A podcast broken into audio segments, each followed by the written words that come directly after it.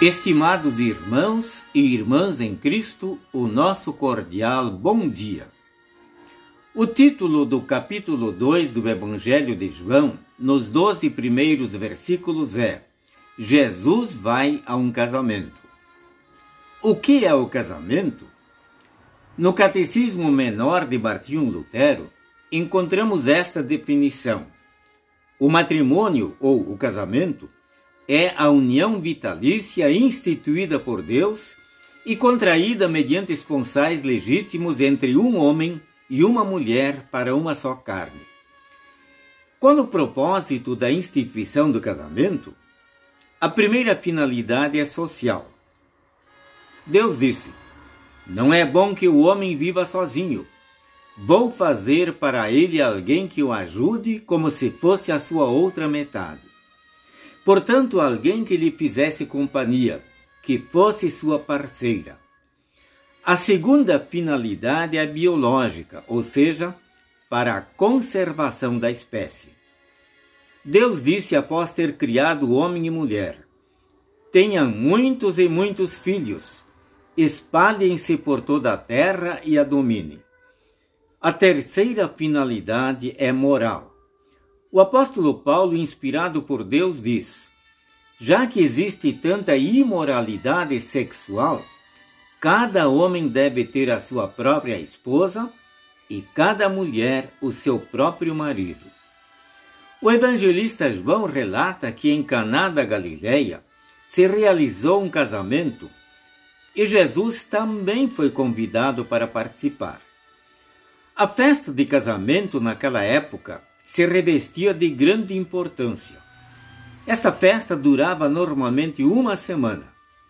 Havia algumas coisas interessantes. Se um convidado, por exemplo, não trouxesse presente, ele poderia ser processado. A mesma coisa poderia acontecer com o noivo, caso faltasse comida ou vinho.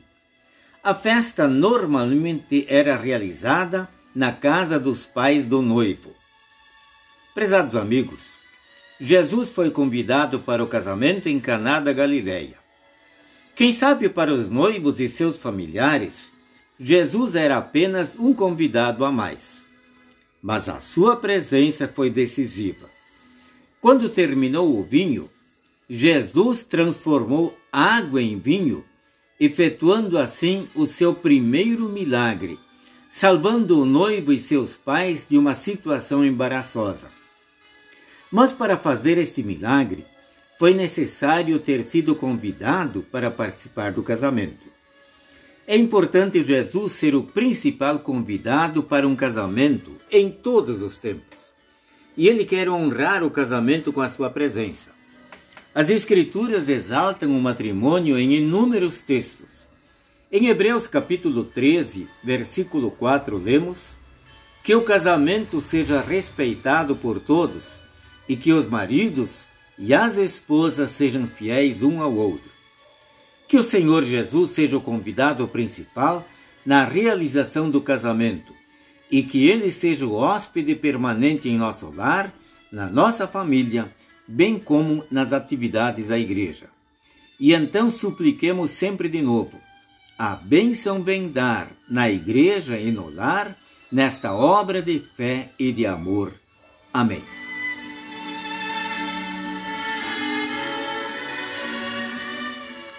Oremos, Senhor Jesus, se o convidado principal e permanece em nosso lar, em nossa família e em nossa igreja. Amém.